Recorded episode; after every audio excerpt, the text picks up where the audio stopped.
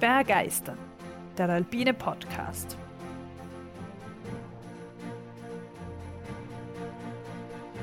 Wir tauchen ein in die Faszination der Berge und der Natur. Wir stellen euch die großen Abenteurer und Grenzgängerinnen vor. Wir bringen denkwürdige Momente und kulturgeschichtliche Hintergründe in euer Ohr. Wir wollen euch begeistern. Schönen guten Abend an alle, die heute gerne begeistert werden würden. Und hallo Tobias. Ja, hallo. Also, mir brauchst gar nicht extra nennen. Ich werde auch gern begeistert. ja, schön, dass du auch wieder dabei bist. Was für eine Überraschung. Das verpasse ich doch nicht. Na dann, starten wir. Vor allem, weil ich heute ja in der passiven Rolle bin. Die passive, ja, stimmt. Aber du musst trotzdem mitdenken, hoffe ich. Wir hoffen auf einen aufmerksamen Zuhörer und Fragensteller und ja. Und ZuhörerInnen. Ja, genau. ich glaube, ich starte jetzt gleich mitten in eine Expedition. In die Expedition. Und zwar habe ich da für den Anfang einmal eine ganz interessante Original-Zeiteinteilung gefunden. Mhm. Und zwar, also ich werde zuerst die Zeiteinteilung kurz, also kurze Teile davon zitieren und bewusst erst danach sagen, um welche es geht. Vielleicht ist es dann ein bisschen lustiger. Zeiteinteilung, Punkt A. Anmarsch, München, Klammer, ab 30.06., Klammer zu, bis Genua. An 1.07., ein Tag. Genua, 1.07., Bombay, 17.07. mit Schnelldampfer, 16 Tage. Aufenthalt in Bombay, ein Tag.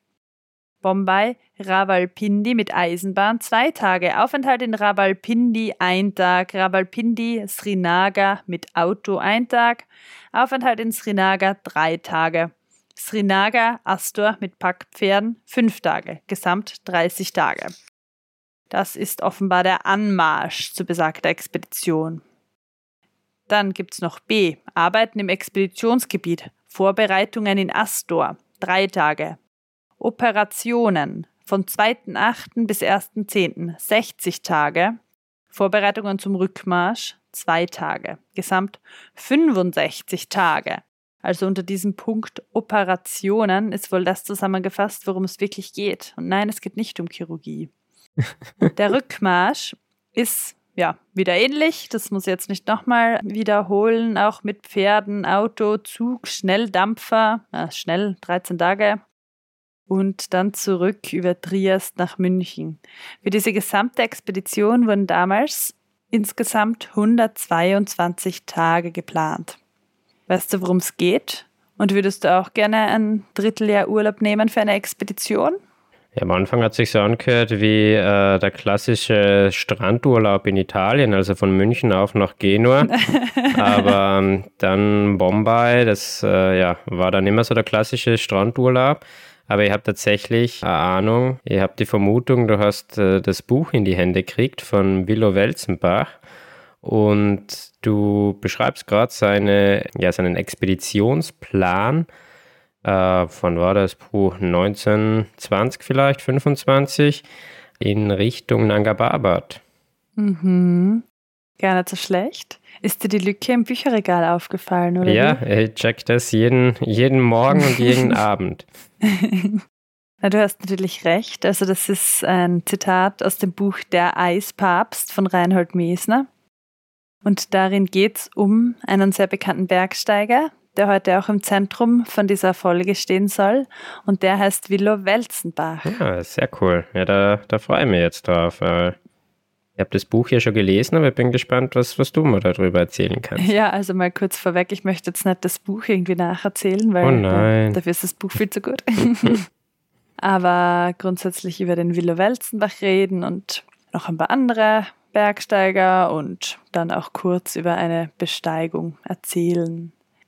Dieser Teil aus dem Buch, den ich gerade vorgelesen habe, ist Teil eines Plans einer Expedition nach Kaschmir zur Ersteigung des Nanga Parbat. Und genau dieser Antrag wurde im Jahr 1930, also ein bisschen später als du geraten hättest, beim Hauptausschuss des Deutschen und Österreichischen Alpenvereins eingereicht.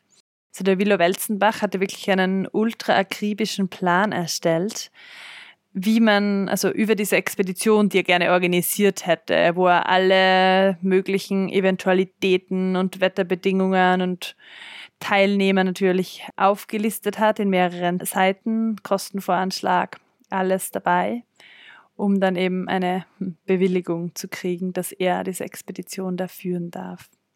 Dazu kam es allerdings dann nicht in dieser Form, doch äh, mehr dazu später.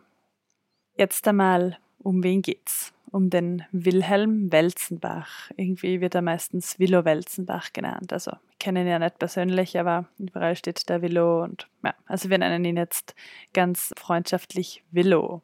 Ja, ist ja ein guter Bergkollege, oder? ja, ja, genau. War mein Opa. Nein, geht sich das aus? Na, Willow Welzenbach ist am 13. Oktober 1899 in München geboren und am, ja, wahrscheinlich am 14. Juli, ganz genau den Tag weiß man nicht, 1934 am Nanga Parbat dann auch gestorben. Allerdings bei einer anderen Expedition. Aber dazu, wie gesagt, komme ich noch. Wir gehen das ja mal von vorne an, die ganze Geschichte. Weswegen Welzenbach auch bekannt ist, ist, weil er bei der akademischen Sektion München vom Deutschen Alpenverein als Vorsitzender ein paar Mal aktiv war. Aber was uns jetzt mehr interessiert, als dass er dann ein cooler Vorsitzender war, ist wohl, dass der Willow viele coole, schwierige Touren in den Ostalpen gemacht hat und dann zu seiner Zeit eigentlich einer der bekanntesten Und Westalpen, oder? Ja, zuerst einmal in den Ostalpen. Und dann, ihr habt das ja chronologisch, dann wurde auch seine Steileistechnik immer besser. Und dann hat er etliche schwere Touren in den Westalpen geschafft. Also das ist eigentlich das, wofür bekannt ist, ist das ganze Eis- und Mixed-Klettern oder die Anfänge davon, sagen wir so. Okay, ich kann mich nicht mehr ganz genau erinnern. Also ist, äh, er ist in den Ostalpen praktisch bergsteigerisch groß geworden und dann in die Westalpen. Ja, genau, ja, ist weiter. wohl okay. üblich, okay. oder? Und von München, ich meine, ja. Aber genauso war es, ja. Insgesamt sagt man, dass er 50 Erstbegehungen gemacht hat. Mhm. Darunter zum Beispiel die Nordwestwand des großen Wiesbachhorns in der Glocknergruppe. Das ist. Ah, ja, schön. Ja, darüber reden wir dann noch. Und das ist im Nationalpark Hohe Dauern, by the way. Und um den unter anderem geht es ja in unserer Folge 12, wo wir über die Nationalparks in Österreich reden. Also überlegt euch schon einmal, was die anderen Nationalparks sind. Ja, ich hoffe, ihr habt euch alle gemerkt und geht's Oder gemerkt, ja, das wäre noch besser. Und sonst, wer es nicht gehört hat, überlegt sich's und hört sich's dann an. Ja, ja, und wie viel es gibt und genau. Ja, bei dieser Erstbegehung am Wiesbachhorn war nämlich das Besondere, dass der Willow Welzenbach gemeinsam mit dem Kollegen namens Fritz Riegele erstmals überhaupt in der Geschichte des Alpinismus einen Eishaken verwendet hat. Ist halt ziemlich cool und ziemlich besonders, weil das einfach der Vorläufer der heute benutzten Eisschrauben war. Mhm. Und ja, wenn man sich jetzt modernes Eisklettern vorstellt, äh, geht nicht ohne Eisschrauben. Deswegen wurde er auch von Reinhold Mesner eben als Eispapst in diesem Buch oder als Buchtitel bezeichnet, weil sich natürlich durch diesen neuen Haken, wo man plötzlich einen mehr, mehr oder weniger Fixpunkt im Eis hatte, ganz andere Wände plötzlich erschließen ließen als davor. Und das Ganze war im Jahr 1924. Also eben zuerst mal in den Ostalpen, wie gesagt. Aber Welzenbach war nicht nur ein guter Praktiker, er war auch theoretisch mit Schnee und Eis und Lawinen sehr bewandert. Er hat sich nämlich als Student des Bauingenieurwesens an der Technischen Hochschule in Karlsruhe schon intensiv mit Schneeablagerungen und der Mechanik der Schneebewegungen befasst. In Karlsruhe, okay, interessant. Ja, weiß auch nicht, warum er dort studiert hat. Sicher so ein Numerus Clausus Geschichte. Na, weiß ich nicht, warum er dort war. Und er hat ihm eine Dissertation auch geschrieben und die hat den Titel getragen Untersuchungen über die Stratigraphie der Schneeablagerungen und die Mechanik der Schneebewegungen nebst Schlussfolgerung auf die Methoden der Verbauung. Ja, finde ich ganz lustig. Also der hat sich wirklich wissenschaftlich mit Schnee und in dem Fall auch Lawinenverbauungen und so schon befasst. Ist auf jeden Fall ein schmissiger Titel, ne? ja, ja, wie sie immer sind, gell? ganz gar nicht sperrig, ganz kurz und knackig auf den Punkt gebracht, natürlich. Und nebst. ja, das ist ein gutes Wort, das bauen wir auch ein. Das könnte der, die Episodentitel sein, oder? Willow Welzenbach nebst, weiß nicht, was noch kommt in einer Folge. ja, nebst dieser Befassung mit dem Schnee, die Befassung, das hat er sich auch sehr, gut, das ist auch Schnee, aber mit der Entstehung von Wächten beschäftigt. Mhm. Und er hat auch gemeinsam mit Wilhelm Baulke, das ist auch so ein Pionier der Lawinenkunde, einen ersten Lawinenlehrfilm gedreht. Oh, okay. Also ich finde es ganz spannend, dass der sich wirklich als einer der ersten auf wissenschaftliche Art und Weise mit Lawinen be befasst hat. Weil ich meine, heutzutage, das kann man sich gar nicht mehr wegdenken, so die modernen Lawinenlageberichte und dass man sich ja hoffentlich ein bisschen auskennt mit ja, Lawinen. Pro Region und Windrichtung und Ausrichtung gibt es einen eigenen Lawinenlagebericht und Höhe. Ja, ja. Eben, das ist ja mittlerweile ziemlich ausgeklügelt, das Ganze. Und auch mega wichtig natürlich. Und war noch gar nicht so alt eigentlich. Ja, dann hat der Welzenbach, ja, der Willow, unser Freund, natürlich noch was Cooles gemacht. Und zwar hat er eine eigene Schwierigkeitsskala bei den Kletterschwierigkeiten eingeführt, Mhm. die dann auch bis in die 70er Jahre gültig war und erst dann von der UIAA-Skala, die wir heute auch kennen, abgelöst wurde. Also die UIAA-Skala, für alle, die vielleicht nicht so sehr mit dem Klettern zu tun haben. Die UIAA ist die Union Internationale des Associations d'Alpinisme. Des Tours Français. Jetzt hast du dich gewundert, dass ich das Tour weiß, gell, woher das. das habe ich mir natürlich angeschaut. Na, das ist ja diese die, ganz normal, also was heißt normal, die alte Skala, die vor allem bei drei Kletterrouten draußen ist, wo halt so, was weiß ich, römisch 5, römisch sonst was mit Plus Genau, und. Minus ist. Also im Gegensatz zu der anderen Skala, die halt beim Sportklettern verwendet wird, wo, keine Ahnung, Die wirklich 5C. französische Skala. Die andere ist die französische, genau, ja.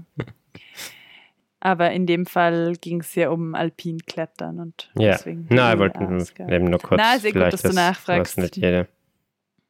Das, was der Welzenbach bei dieser Skala gemacht hat, bei seiner neuen, war eine Erweiterung der bisher bestehenden Skala nach oben, weil so ein massiver Leistungssprung im, im Alpinismus stattgefunden hat.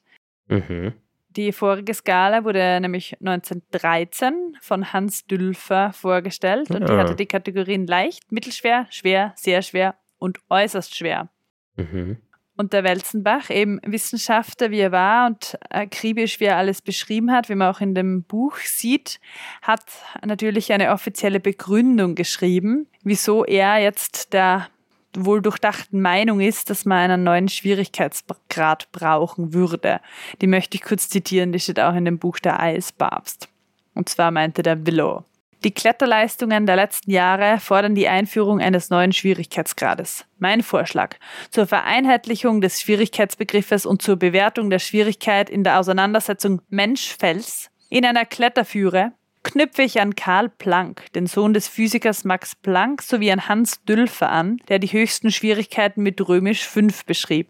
Routen wie die Fleischbank Südostwand im Kaisergebirge oder die Fourquetter Nordwand in den Dolomiten sind aber um einen Grad schwieriger als die schwierigsten Routen der Vorkriegszeit und damit nach bisheriger Einteilung mit 6 zu bewerten. Eine Erweiterung der fünfstufigen Skala um einen sechsten Grad ist also für die Praxis sinnvoll und notwendig. Mit der Benennung äußerst schwierig für den sechsten Grad ist die äußerste Grenze dessen definiert, was ein erstklassiger Kletterer zu leisten vermag. Dem sechsten Grad als Grenzwert entspricht Solleders Weg durch die Civetta Nordwestwand. Vielleicht sollte noch eine untere und obere Grenze innerhalb jedes Grades vorgestellt und die Gesamtleistung mitbewertet werden. Ich hoffe, damit eine allgemeine Grundlage für eine zeitgemäße alpine Schwierigkeitsbewertung zu liefern. Mhm. So hat der Willow das also begründet. Und ich finde es auch ganz lustig, weil der ein oder andere Zuhörer oder Zuhörerin vielleicht diese Touren, die er da nennt, kennt. Ja, und da ist wohl die legendäre Skala bis 6 oder 6 Plus entstanden, weil eben auch die Plus und die Minusse äh, eingeführt worden sind. Also das ist ja, auch wenn die Skala mittlerweile ein erweitert wurde, ist ja das Plus und das Minus ist uns ja noch ja. erhalten geblieben. Ich meine, es ist natürlich aus heutiger Sicht irgendwie lustig, dass es sagt, ja, der sechste Grad, die äußerste Grenze, äh, was ein erstklassiger Kletterer zu leisten vermag. Aber ich meine, das war wohl, ich meine, damals mit deren Ausrüstung und so, ist wohl klar, dass ja, es schwieriger das ist in jeder Zeit irgendwie so. Wahrscheinlich in 50 Jahren werden die Spitzenkletterer über die heutigen Top-Routen im 9C auch äh, ein müdes Lächeln abfordern können. Hier bin ich gespannt, aber irgendwann, wobei das wir das ja gedacht haben, gell, weil wenn man die, ja, aber kurz wurde er erwähnt der Hans Dülfer, weil der eben die alte Skala davor gemacht hat. Der oder die ein oder andere kennen den vielleicht. Ich finde, wenn er jetzt schon mal kurz erwähnt wird, dann sollte man einen kleinen Mini-Exkurs über den Hans Dülfer machen, weil das auch ein ziemlich bekannter Bergsteiger war, der natürlich auch sehr viel mitgeprägt hat. Das war eben auch ein Deutscher. Er ist im Jahr 1892 in Barmen geboren und im Jahr 1915 bei Arras gestorben. Er ist leider im Krieg gefallen, in der Loretto-Schlacht im Ersten Weltkrieg. Mhm. Und wo ist Barmen? Ja, ja, Barmen, ja, das ist ganz lustig. Barmen äh, ist das heutige Wuppertal. Mhm. Und eben, ich habe dann äh, ja, natürlich an dich gedacht, weil an es mich? gibt ja die Barmer Hütte bei dir ah, in der Risaferner okay, Gruppe. Ja. ja. genau, die gehört, ich habe jetzt nachgelesen, die gehört sogar der Sektion Wuppertal. Ah. Also früher war Barmen eine eigene Stadt und dann 1929 wurde sie mit einigen weiteren Städten zusammengeschlossen und jetzt ist es halt gemeinsam Wuppertal. Aber die Hütte ist ja immer noch Barmer Hütte, mhm. also mit weichen B. Ich habe ja damals gedacht, dass die Hütte da, die Barmer Hütte, vielleicht irgendwelchen Italienern gehört aus Parma mit dem Schinken, aber nein, Barma. Hast dann doch, dass dort immer äh, am Abend köstlichen Barmer Schinken gibt? ja, schon. Hm. Naja, was ist voll so, oder? Auf den Südtiroler Hütten mit dem guten Kaffee und aber genau, ja. äh, also die Hütten sind ja eben relativ da äh, um die Zeit, wenn nicht noch früher entstanden. Und äh, da war das ja nicht italienisch, das Gebiet. Also. Ja, stimmt.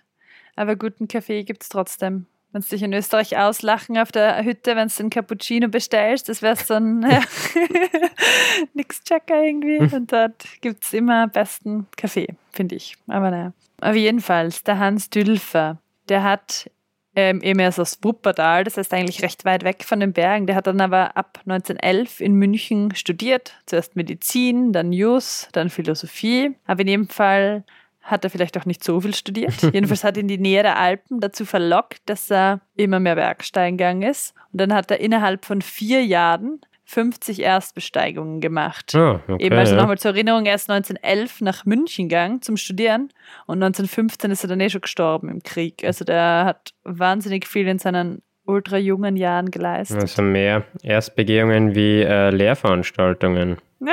Wahrscheinlich. ich weiß nicht, ob er fertig hat er sicher nicht gemacht, wenn er dann in den Krieg gezogen ist. Ja, und seine Erstbesteigungen waren vor allem im Kaisergebirge und im Rosengarten. Mhm. Da ist bekannt darunter, 1911 hat er den Dülferkamin am Totenkirchel gemacht. Mhm. 1912. Nett das Totenkirchel im Andritzer Klettergarten. In Andritz, ja. Nein, nicht das. das ist die Grazer lachen, die anderen denken sich, hm, komisch. Aber da sind halt im Klettergarten nördlich von Graz sind halt voll viele Routen nach bekannten Routen benannt. Ja, da gibt es alles Mögliche. Marmolada, ja. In jedem Fall, dann hat er im Jahr 1912 die Fleischbank Ostwand gemacht. Das ist eben im Kaisergebirge. Dann 1913 den Dülferriss auf der Fleischbank im Alleingang. Und 1913 die Totenkirchel Westwand. Mhm. Das sind so seine alpinistisch vielleicht bekanntesten Touren. Ja, mir Natürlich gibt es noch mehr. Ja, mir, Wolltest du jetzt eine andere Tour ja, einwerfen? mir persönlich fällt eben die Dülfer für in der großen Zinne ein, der mhm. ja sehr äh, beeindruckende Linie ist. Also immer über so einen Risskamin äh, hinauf. Mhm. Und ja, ist, ich glaube, äh, mit 5 plus oder so bewertet. Das eben nach der UIAA-Skala. Mhm. Und äh, na, es ist echt eine sehr beeindruckende Route, also für, eben für die damalige Zeit schon, also schon vor mhm. über 100 Jahren gemacht worden, ja. Ja, das ist immer so ein Wahnsinn, wenn man sich denkt, wann das als war, hm. Aber der Dülferführer, der ist doch so ein ganz netter, ultra gerölliger, schottriger, rutschiger Zustieg, oder? Also wenn man die Gesamtschwierigkeit einfließen lässt, wie der Willow das vorgeschlagen hat. Na, aber ja, cool, was der alles gemacht hat. Und was man noch kennt vom Hans, vom Dülfer Hans, ist, dass er neue alpinistische Techniken entwickelt hat, wie zum Beispiel den sogenannten Dülfersitz zum Abseilen, mhm. wo man sich einfach ins Seil so cool reinsetzt. Wo man praktisch noch nicht einen Klettergurt gehabt hat. Genau, ja. ja. Und der hat sich das so überlegt und ja, funktioniert ja gar nicht so schlecht. Außerdem ist im französischen und italienischen Sprachraum die Piaz-Technik nach ihm benannt. Ja, lustig, dass du sagst im italienischen Sprachraum, weil Piaz-Technik ist ja nach Tito Piaz benannt oder Giovanni Piaz. Giovanni Piaz. Ja, sehe ich mhm. da gerade. Hm, ja, ist nach äh, Giovanni mhm. Piaz benannt, der ja ein Italiener ist. Also die Italiener benennen es nach nach, äh, nach dem Deutschen und äh, umgekehrt. Das ist so, siehe Frankfurter Würstel ist gleich Wiener Würstel. Ja. genau, das ist das Prinzip. Ja. Das ist nur die Frage, was war vorher? Hans Dülfer und Giovanni Piaz oder, oder die, die, Frankfurter Würstel? ja, eben und diese Piaz-Technik ist eben, wer es nicht kennt, oder jetzt äh, erkläre ich sicher falsch für die Pro Profikletterer, wenn man sich so seitlich, so bei so einem, so einem Riss oder so einer Schuppe, so seitwärts reinlehnt und dann mit den Füßen voll hoch sich nach oben zieht. Ja, einen Gegendruck erzeugt. Gegendruck erzeugt, ja. Okay, so kann man sich anschauen auf YouTube. Beziehungsweise finde ich, irgendwann ergibt sich eh, also wenn man bei so einer Stelle steht, ergibt sich vielleicht eh logisch, dass man dann eine Piaz-Technik anwendet wenn man sonst nicht aufkommt. Aber der Hans Dülfer ist dann eben leider im Ersten Weltkrieg gestorben. Und was da irgendwie auch ein bisschen dramatisch dran ist, ist, dass es auf den Tag genau drei Jahre nach seiner legendären Erstbesteigung der Fleischbank Ostwand war. Also am Jubiläumstag ist er gestorben. Mhm. Ja, jetzt gehen wir aber wieder zurück zu Willow Welzenbach, würde ich sagen. Ja, bitte. Der Willow war dann eben doch Mitglied einer Nanga Parbat-Expedition, auch wenn es zu seiner geplanten Expedition nicht kam. Dazu gibt es die genaue Geschichte eben in dem Buch der Eispapst, weil also das Ganze war voller Intrigen und gegenseitige Konkurrenzkämpfe und eigentlich wurden die Pläne von Welzenbach laut den Berichten und den Originalbriefen und so, die in dem Buch der Eispapst eben verschriftlicht sind, oft systematisch untergraben, weil was ähm, aus der heutigen Sicht auch ziemlich hm, komisch sein muss, aber dramatisch halt, ist, dass seine Einstellung war nämlich nur aus sportlicher Sicht auf den Berg zu gehen, statt aus nationalistischer Motivation. Und das war die falsche Motivation für einige federführende Personen damals Anfang der 30er, die was zu sagen hatten. Der Berg sollte. Im Alpenverein. Im Alpenverein, genau. Der Berg sollte ja aus deren Sicht für Deutschland bestiegen werden und man wollte irgendwie mit dem Gipfelsieg die Überlegenheit von Deutschland in der Welt zeigen und das ist jetzt, ja, nationalistisch und kameradschaftlich, dass man das gemeinsam schafft. Und dann kommt da der Welzenbach daher und wirkt halt so wie, ja, oh, geht halt drauf, was cool ist, mit ein paar Bergkollegen, so übertrieben gesagt. Also das wurde echt, ja, systematisch eigentlich untergraben. Und dann kann man einige blöde, blöde Geschichten zusammen und einmal hat er auch nicht frei bekommen, weil er war ja nebenher Bau, äh, im Bauamt in München. Und so kam es eben, dass seine Expedition nie stattfand. Er ist dann aber im Jahr 1934 mitgegangen bei einer anderen deutschen Expedition zum Nanga Parbat zusammen mit Willy Merkel und Ulrich Wieland, den man vielleicht noch kennt.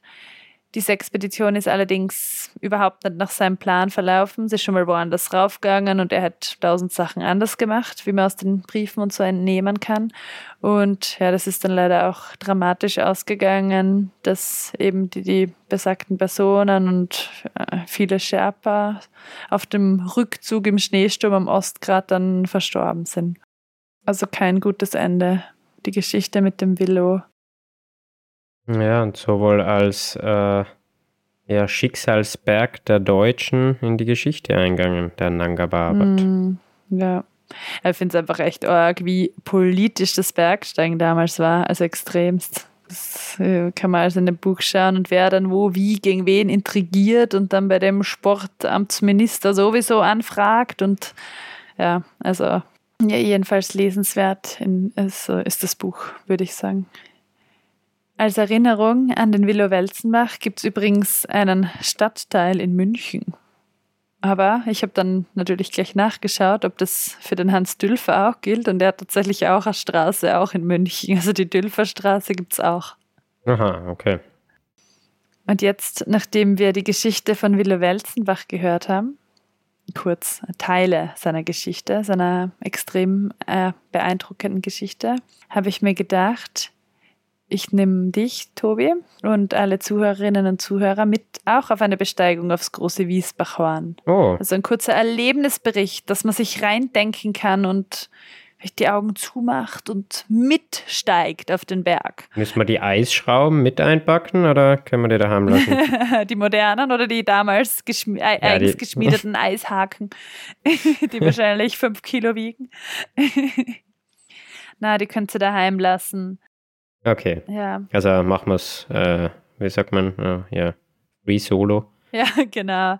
Naja, eben eigentlich wären wir ja wirklich am liebsten bei dieser Tour den genauen Spuren von Willow Welzenbach gefolgt. Aber wir haben da, äh, Tobi war eh dabei, er tut nur so blöd. Also wir haben akribisch recherchiert und dann einfach auf die Nordwestwand geschaut und dann ist doch unser Plan etwas von dieser Mission abgewichen weil dort, wo zu Willows Zeit eben noch diese mächtige Eiswand mit dem Eiswulst aufgeragt ist, sieht man heute eigentlich eine beinahe schneefreie, geröllige und brüchige Nordwand. Die Begehung von dem Schotterhaufen ist uns dann mit den Bedingungen nicht so ratsam vorkommen.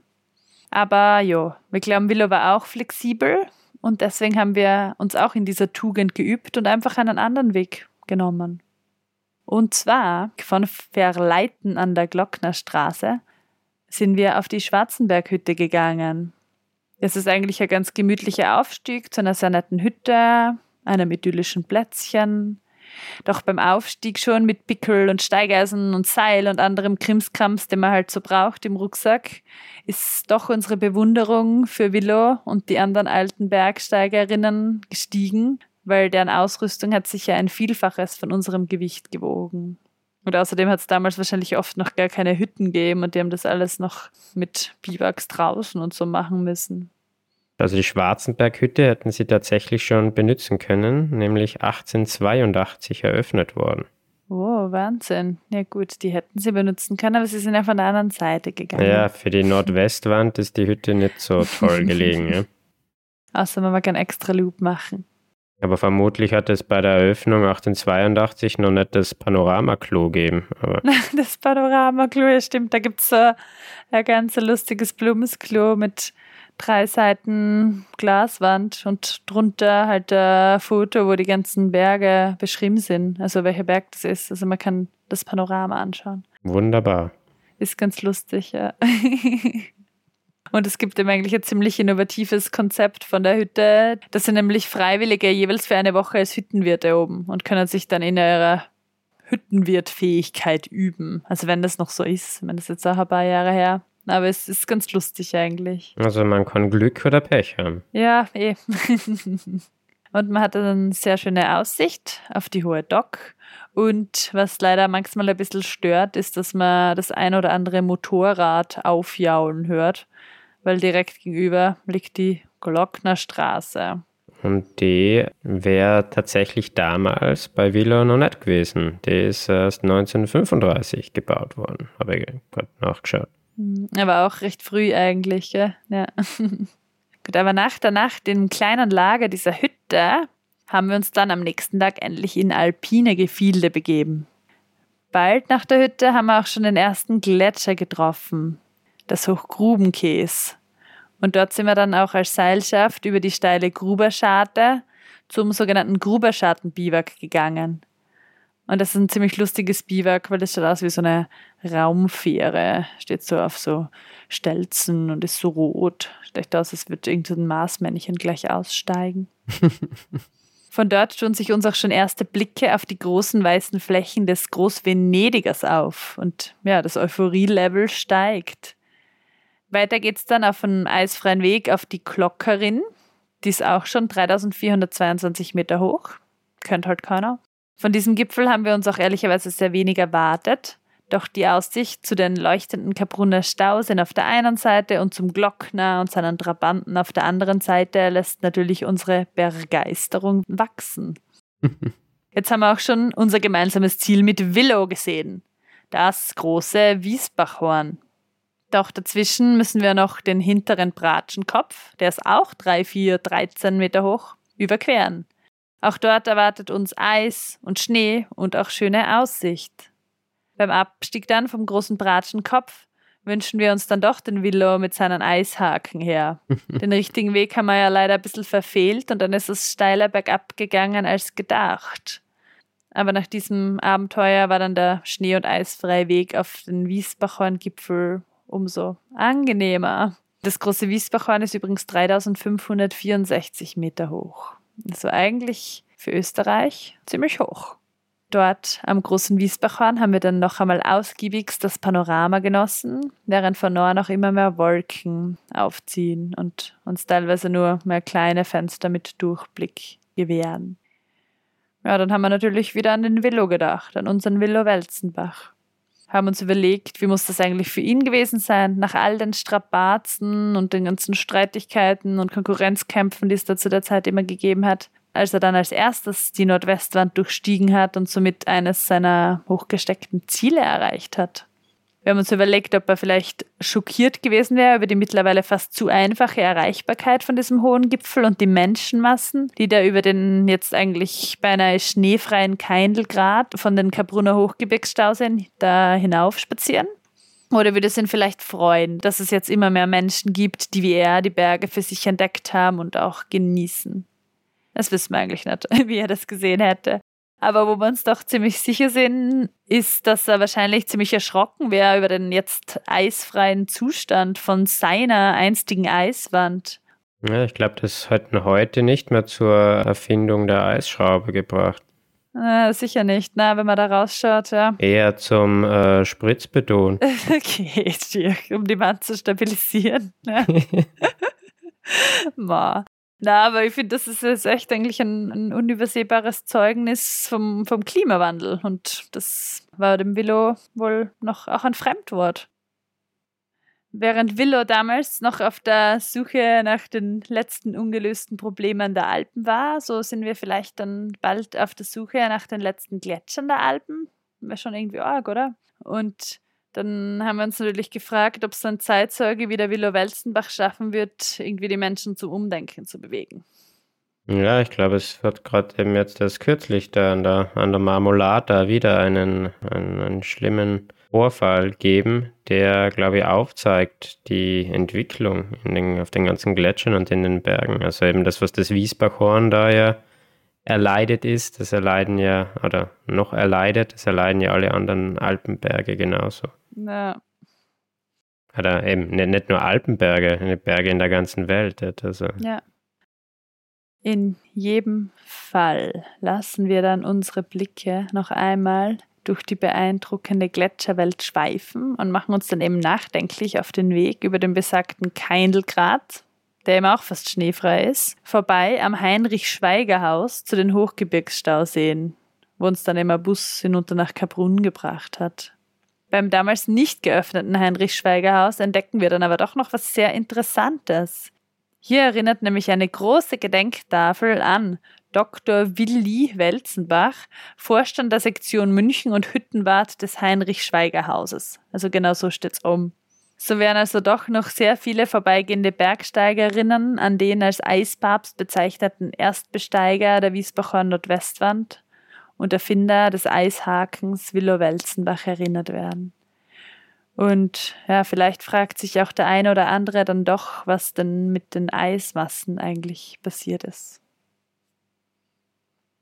Oh, jetzt habe ich meine Geschichte ein bisschen äh, nachdenklich geschlossen. Dabei kann ich das gar nicht so gut so besinnlich. Und sind nachdenklich. Ja, ich hoffe, du hast ein bisschen was gelernt. Ihr habt alle ein bisschen was gelernt und es war interessant.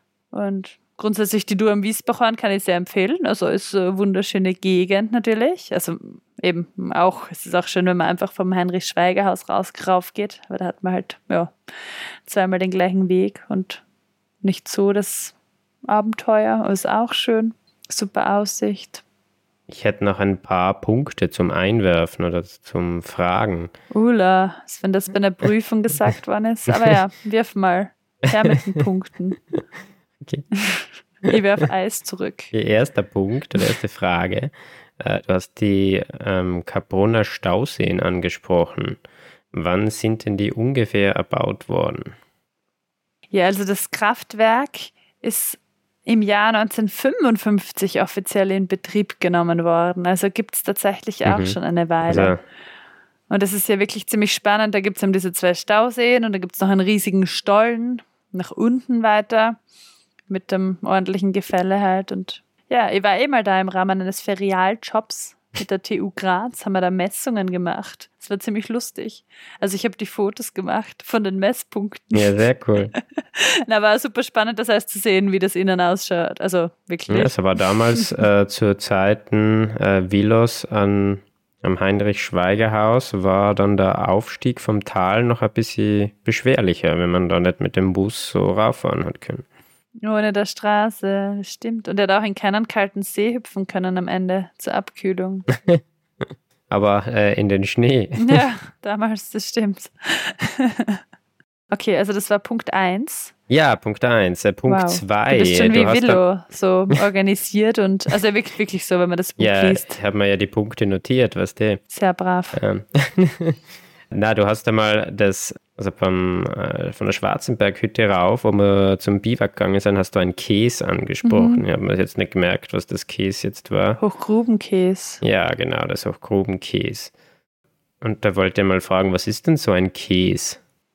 Das ist äh, aber schön, dass du das jetzt stellvertretend für irgendwen fragst, der das vielleicht nicht weiß. Ich bin mir sicher, dass du weißt, was ein Käse ist. Ähm, aber ein Gletscher, Tobias. Das ist eine Bezeichnung für Gletscher. Und das findet man ja eh so im Bundesland Salzburg eigentlich vor allem, kommt mir vor. Wird ein bisschen in Kärnten auch. Weil eben weiter in Tirol ist es dann immer der Ferner, irgendwas Ferner, sowieso Ferner. Rieser Ferner eben, weil es schon erwähnt wurde. Und Käse ist eben die Bezeichnung für einen Gletscher auch. Ja. Äh. Gibt es ja zum Beispiel, das ist bekannt, das Köttnitz-Käse ist beim Glockner. Mhm. Also ich, ich habe da jetzt gerade eben gerade gelesen, also wie du richtig gesagt hast, also es ist in, in, in Gegenden von Tirol, Salzburg und Kärnten die Bezeichnung für einen Gletscher. Mhm. Okay, ja, wobei in Tirol ist es schon oft ferner dann. Ja, im Westen Tirols nennt man es eben ferner. Ja, ich habe jetzt auch gerade noch gelesen, woher das Wort ferner kommt, das eben im, in Tirol, also vor allem im, im westlicheren Teilen Österreichs verwendet wird. Und zwar das Wort ferner kommt nicht, weil die ja, Gletscher so fern weg sind, sondern vom Wort für Firn. Mhm. Das weil offenbar am ferner schöner Firn liegt, manchmal. Na, jedenfalls kommt das Wort daher. Genau, und äh, Firn ist im Endeffekt ein, ein alter Schnee, nicht? ich glaube so mindestens ein Jahr alt. Wirklich so alt, hä? Ja. Man kann im Frühling wohl auch eine Firn-Tour machen. Ja, und dann das ist, glaube ich, ein bisschen, bisschen ein Missbrauch. Das ist eigentlich falsch. Aha, ja, spannend. Also Firn okay. kommt vom Althochdeutsch für vorjährig. Ah, spannend. Lustig.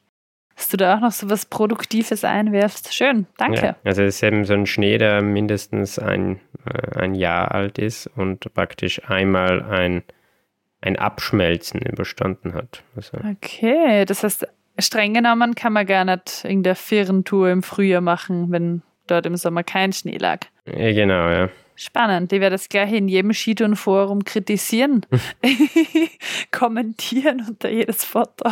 Na, spannend. Gibt es nicht irgend so ein Wort für letztes Jahr im Dialekt, was auch so ähnlich ist? Fährten? Fährst. Fährst. Fährst. Ich glaube, steirisch sagt man so wie Fährten. Das ist dann auch wieder so ähnlich. Okay. Boah, so viele Zusammenhänge. Und wir labern schon wieder zu lang. Hast du noch eine Frage? Ja, und was ich auch noch, äh, als eben mein letzter Punkt jetzt, dann lasse ich unsere Zuhörerinnen und dich, Barbara, in Ruhe.